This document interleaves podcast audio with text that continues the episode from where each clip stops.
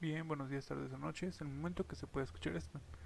Mi nombre es Silvio Paula y este es un podcast para la clase de participación ciudadana en el cual voy a hablar de cuatro principales temas, derechos humanos, transparencia, corrupción y gobernabilidad. A lo largo de este podcast voy a tratar de desglosar un poco cada uno de estos temas para poderlo explicar un poco mejor. Bien, para empezar empecemos con derechos humanos. Estos derechos están contigo en el momento que ya estás con vida, inclusive dentro del útero de tu madre. Estos derechos son inherentes, lo que quiere decir que sin importar el tipo de piel, religión, creencia, sexo o estatus social, van a estar ahí contigo. Ejemplos de estos son derechos a una vivienda, derecho a la vida, derecho a un trato justo, entre muchos cuantos más. Bien, ahora, pasemos al otro lado. ¿En qué momento los derechos humanos son violados? Pues en este caso podrían ser las, como las desapariciones forzosas, tortura, discriminación, negar servicios esenciales como la educación o salud, que obviamente el segundo puede atentar contra la vida misma, abuso de autoridad y trabajo forzado de menores, entre algunos otros más. ¿Cómo evitamos que esto ocurra? Pues bien, hay tres organizaciones las cuales van a ayudarnos con esto.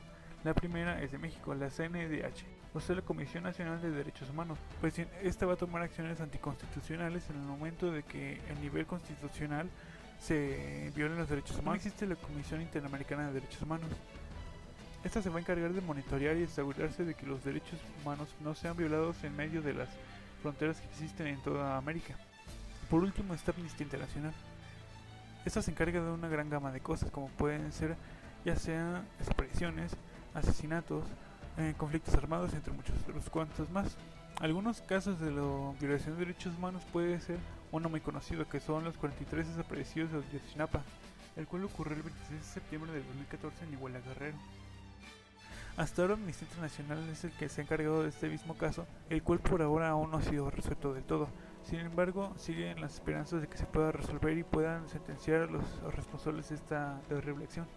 Por parte de derechos humanos, que son cómo se violan estos mismos casos de estas instituciones, ha sido todo. El tema siguiente sería transparencia. Bien, ¿qué es la transparencia primero que nada? En este caso, transparencia es dar información, ya sea fiscal o financiera, clara y concisa sin ningún tipo de manipulación. Para esto existe un instituto, el cual se llama el Instituto Nacional de la Información, el cual se va a encargar del acceso a información pública y protección de los datos personales. En el primer caso se va a garantizar que las autoridades, ya sea fiscales o financieras, o inclusive órganos del gobierno, den información justa y clara de cómo se está invirtiendo los recursos del pueblo y evitar que se estén desviando hacia algún otro lado. En el segundo caso se encargan y garantizan de que cualquier dato que tú hayas ofrecido, ya sea en alguna entrevista de trabajo o en algún otro, sea divulgado hacia el tercero. Significa que a quien le hayas proporcionado tus datos no tienen la autoridad para poder divulgarlo con terceros. Sin embargo, la transparencia no solamente radica en este caso. Un ejemplo de esto es la película que vimos en clase. En esta película documental llamada Presunto culpable, vemos como Antonio, pese a tener pruebas, testigos y muchas otras cosas a favor, fue encerrado por 20 años. Sin embargo, por muy buena suerte o por cosas del destino, no tuvo que pasar estos 20 años. Pasó 3 años tras la cárcel y en, esta, en este mismo tiempo en el que vimos cómo estuvo en la cárcel, también vimos cómo en las cárceles, como en una celda había de entre 3 a 4 inocentes. De hecho, en una escena se nos muestra cómo un policía declara cómo en algunas ocasiones se les llega a acusar de delitos los cuales no se han sido realizados a los detenidos con el fin de mantenerlos más tiempo y evitar que los abogados los saquen más rápido. Y bueno, esto de cierta forma sería una buena idea siempre y cuando el que se le acuse sea un verdadero delincuente. Porque, ¿cómo sabes quién es el inocente y quién no? Vemos como todo el expediente de este dicho caso simplemente está basado en nada. Pese a haber visto todo lo evidente, se le volvió a acusar de nuevo. No fue sino hasta que vieron a alguien más arriba que pudieron resolver todo y hasta ese momento, solo hasta ese momento, pudieron sacar a Toño. Con eso podríamos dar de como terminado el tema de transparencia que es y algunos ejemplos de cómo podría cómo nos aplica. El siguiente tema es uno un poco más controversial entre toda la población que es la corrupción. Bien, ¿qué es? es la corrupción? Pues la corrupción es el mal uso de la autoridad de un funcionario. Puede ser ya sea poniendo abuso de poder, ya sea recibiendo o lavando dinero sucio, ya sea malgastando, inclusive desviando el presupuesto de todas las personas.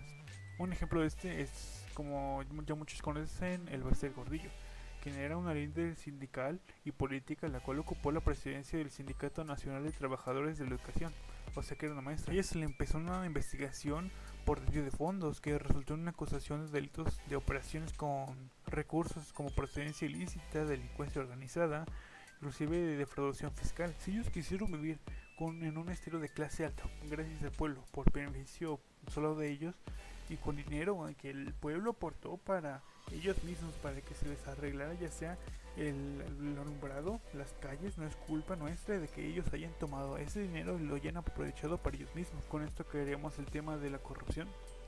El siguiente tema a tratar sería la gobernabilidad. En simples palabras es la facilidad de cómo se podría gobernar a una sociedad, pero también de igual importancia es la relación entre el gobernante y los gobernados. ¿A qué quiero llegar con esto? Pues como se habla en clase igualmente.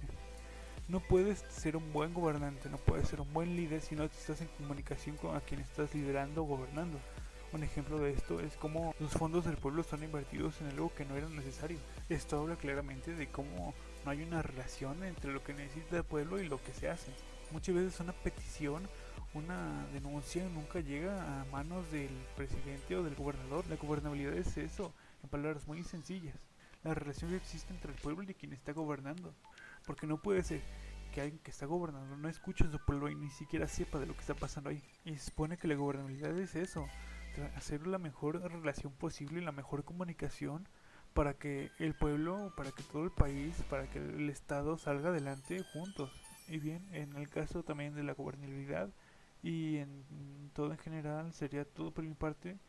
Así que gracias por escuchar y buen día, tarde o noche. Gracias.